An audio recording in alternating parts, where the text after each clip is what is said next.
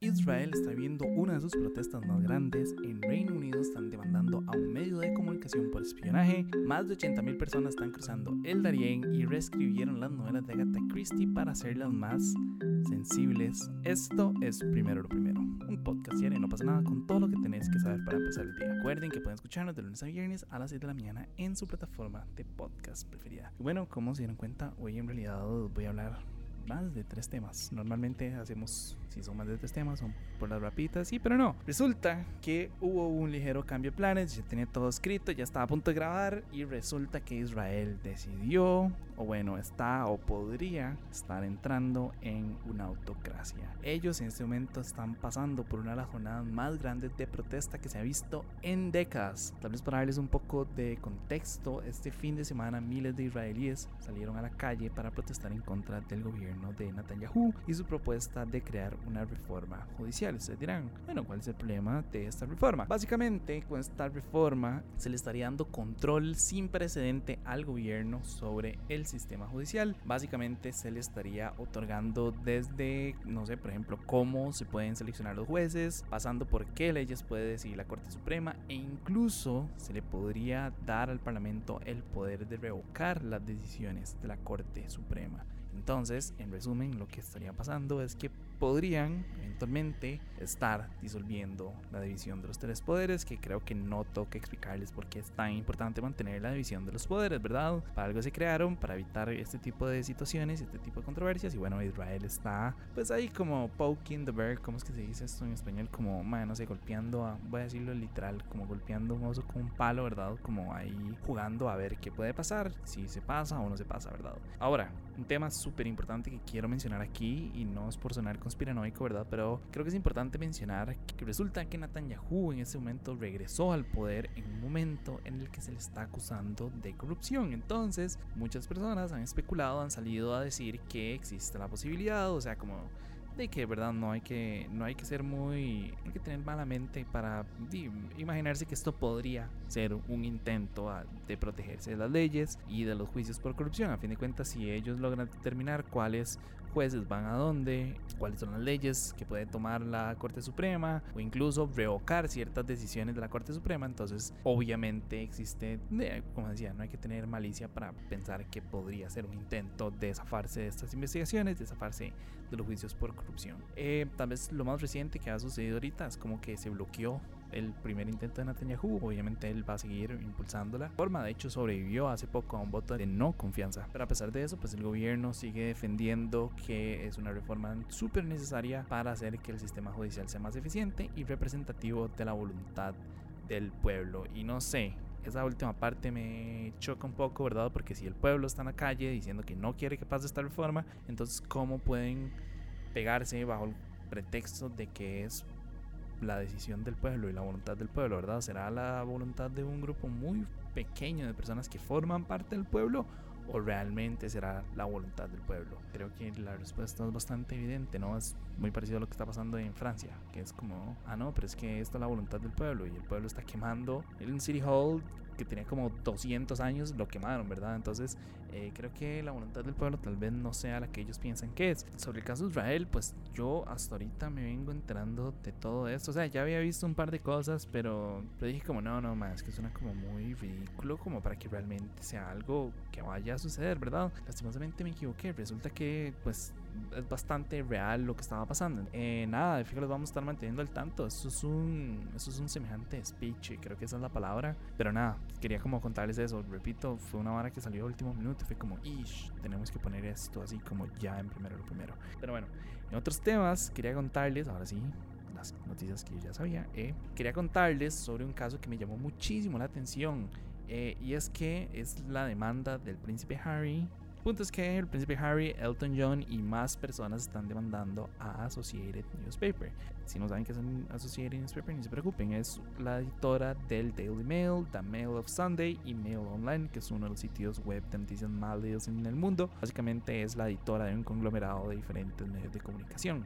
Lo que está sucediendo es que Harry, le digo así como si fuéramos compas, ¿verdad? Harry, Elton, eh, Elizabeth Hurley, que es una actriz, Sadie Frost incluso el cineasta y marido de Elton John, David Furnish, y Doreen Lawrence, que es la madre de Stephen Lawrence, que fue un joven negro que murió asesinado en un ataque racista en 1993. Todos ellos están demandando de manera colectiva a la Associated Newspaper por supuestamente violar su intimidad y por espiarlos. Eh, según sus abogados, tienen pruebas de que se colocó dispositivos de escucha en el interior de sus carros y sus casas, o sea que les ahí typearon el, los teléfonos. También tienen pruebas supuestamente de que se escuchó llamadas privadas, eh, que piratearon mensajes, que pagaron a funcionarios de la policía por información sensible. Incluso por ahí estaban hablando de que suplantaron identidades para obtener historiales médicos, incluso que ordenaron el allanamiento a propiedades eh, privadas. Todo esto pasó en, pues, obviamente, en un tiempo muy largo, eh, desde 1993 hasta el 2011. Incluso hay ciertos casos que supuestamente sucedieron a lo largo del 2018. A todas estas, Associated Press, pues obviamente ha negado rotundamente y sin ambigüedades, palabras de ellos no mías, las acusaciones. Según ellos, y cito, no parecen ser más que un intento planeado y orquestado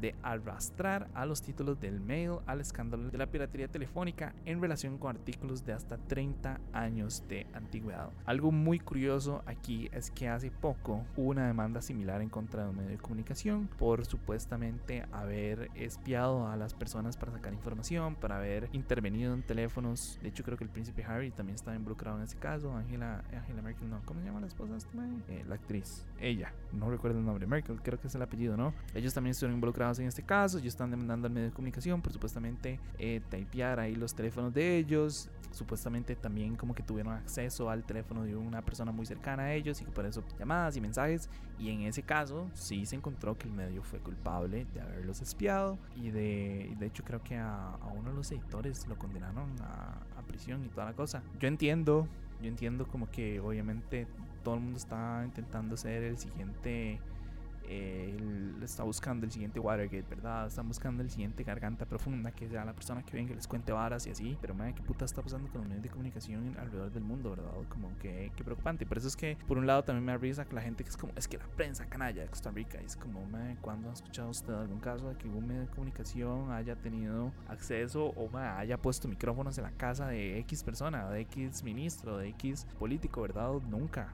yo creo que ahí es también donde hay que hacer la diferenciación. O sea, si fuera porque hay medios de comunicación aquí que están así como espiando activamente en las personas, yo digo como puta, mira, ok, que sí, ¿verdad? Y porque esto se hace con, con, con, maldad, ¿verdad? Y además es un crimen, están espiando a unas personas, no están, eh, están violando su intimidad. Entonces ahí en esos casos sí lo entiendo, pero me, de ahí en fuera no, no lo entiendo. Y después obviamente va a salir gente y decir como, no, pero es que ¿qué pasa cuando les filtran información y no sé qué? Eso es otra historia, me, es toda una clase. Yo me acuerdo toda una clase de, uno de mis cursos de periodismo sobre cómo hacer este tipo de, de cosas, cómo manejar cuando hay una fuente que es anónima eh, cómo manejar, ¿verdad? Por ejemplo, no sé, el 7 hacía mucho esta vara como de que ponía una cámara escondida y iban a sacar, recuerdo perfectamente el caso de un ciego, no ciego, que fue a sacar la licencia y que se la dieron, ¿verdad? Es, es complicado, es tiene letras muy pequeñas que hay que considerar, pero, pero sí, en general, no sé, me, me, me preocupa, ¿verdad? Cómo se ha pervertido hasta cierto punto el periodismo, ¿verdad? Que ahora nada más es esta vara como de estar buscando qué, qué trapos sucios le saco. No sé si eventualmente el caso irá a pasar o no. De hecho, por ahí estaba viendo que esta semana eh, Elton John y Harry llegaron como a comparecer por sorpresa. Pero creo que al final no comparecieron, pero sí llegaron de sorpresa ahí como al Tribunal Superior de Londres para hablar como del, del, del tema. Eh, durante la defensa lo que pasó es como que Associated Press nada más aseguró que las demandas se basan en interferencias y que en realidad no hay pruebas y que los demandantes no han aportado ningún tipo de prueba o muy pocas pruebas como de que, que en evidencia que sus periodistas han recopilado información ilegal, pero igual también es hecho verga, ¿verdad? Que un medio de comunicación diga como, ah, no, pero es que las pruebas son demasiado pocas, ¿verdad? Como, di, si hay pruebas, por más pocas que sean, di, están espiando a una persona, entonces, no sé, no sé qué irá a pasar, no sé si irán a cerrarlo, ¿verdad? El, el su medio de comunicación, el Daily Mail es un medio de comunicación bastante importante a nivel mundial, eh, dudo honestamente que no vayan a cerrar, pero sí, habrá que ver. Habrá que ver qué pasa con este caso. creo que se va a extender todavía por, por varias semanas. Entonces, si les interesa, fijo, nos podemos mantener al tanto. Pero bueno, me, he ido demasiado right en estos últimos dos temas. Eh, bueno, primero dos. Entonces voy a ir rápido con los siguientes. El otro que quería contarles es que en lo que llevamos de este 2023, un número récord de 78.585 personas han cruzado a pie la selva del Darién. Eso es cinco veces más que las cifras registradas en 2022. De hecho, solo en este mes se contabilizan a 29.294 migrantes, lo cual es una cantidad estúpida de personas a selva del Darién. De hecho, el 2022 ya había roto récords con más de 248 mil personas, que a su vez era el doble de las cifras del 2021. Entonces, obviamente, estamos viendo una tendencia a doblar la cantidad de personas que están cruzando el Darién. Eh, según las autoridades panameñas, se estima que este año podrían cruzarla unas 400 mil personas. Eh, tal nada más para que se hagan como una de la magnitud. Eh, en marzo del 2022 cruzaron 4.827 migrantes y en lo que llevamos de este mes, que aún no termina porque todavía estamos nos queda un par de días de marzo, han cruzado 30 mil personas. Estamos hablando de 4.900 personas hace un año y ahora estamos hablando de 30 mil personas. Eso es, no sé, cuatro veces casi más, incluso, de personas que están cruzando el Dream. Iba a hacer la matemática, pero me entré en presión, entonces no lo voy a hacer. Pero sí, creo que nada más deja un reflejo, ¿verdad?, de lo mal que está la situación. Pero bueno, ahora sí ya para cerrar, y quiero cerrar así bien controversial, resulta que la editorial Harper Collins está reescribiendo las novelas de Agatha Christie para adaptarlas a lo que ellos llamaron la sensibilidad moderna. Al parecer, una comisión de lectores sensibles revisó las obras para asegurarse de que los insultos o referencias étnicas se hayan eliminado, así como las descripciones físicas de algunos de los personajes para hablarles de unos ejemplos muy rápidos, no se quitaron párrafos que hablaban sobre el físico de una persona. Había un, no recuerdo cuál libro es, la verdad, nunca he leído nada de Agatha Christie, pero sé que hay un libro que hablaba sobre los dientes de una muchacha, entonces quitaron esos párrafos para no pues, no incurrir como en algún tipo de, de vara. También eh, quitaron párrafos, por ejemplo, hay un personaje que era súper abierto sobre su odio a los niños, entonces lo quitaron. Lo cual, pues obviamente no sé, esto es un tema que, que, me genera muchos sentimientos encontrados, la verdad, y tampoco quiero ponerme controversial porque ya veo dónde me cancelan y así, pero me, a mí todo este cuentito de, de la generación de cristal, lo voy a ser honesto, a mí esa hora me pudre, o sea, no entiendo por qué putas ser de cristal, como quieran llamar esto más, es algo malo. O sea, como pensar en el prójimo me hace una persona mala. Pensar que más mis comentarios pueden hacer, pueden hacerle daño a una persona es algo malo. Pero sí, no sé, quiero, quiero saber ustedes qué opinan. Pero nada más, siento que ya me largué muchísimo. Eh, entonces nada, eso fue todo por hoy. Su apoyo si posible primero lo primero. Recuerden que pueden apoyarnos en patreon.com slash no pasa nada oficial. Y para los que nos están escuchando por Spotify, quería preguntarles, ¿ustedes creen que vivimos en una época en la que ofenderse es muy sencillo? ¿Sí o no? Pregunta controversial, pregunta difícil de responder. Ya les dije mi opinión. No entiendo cuál es la vara.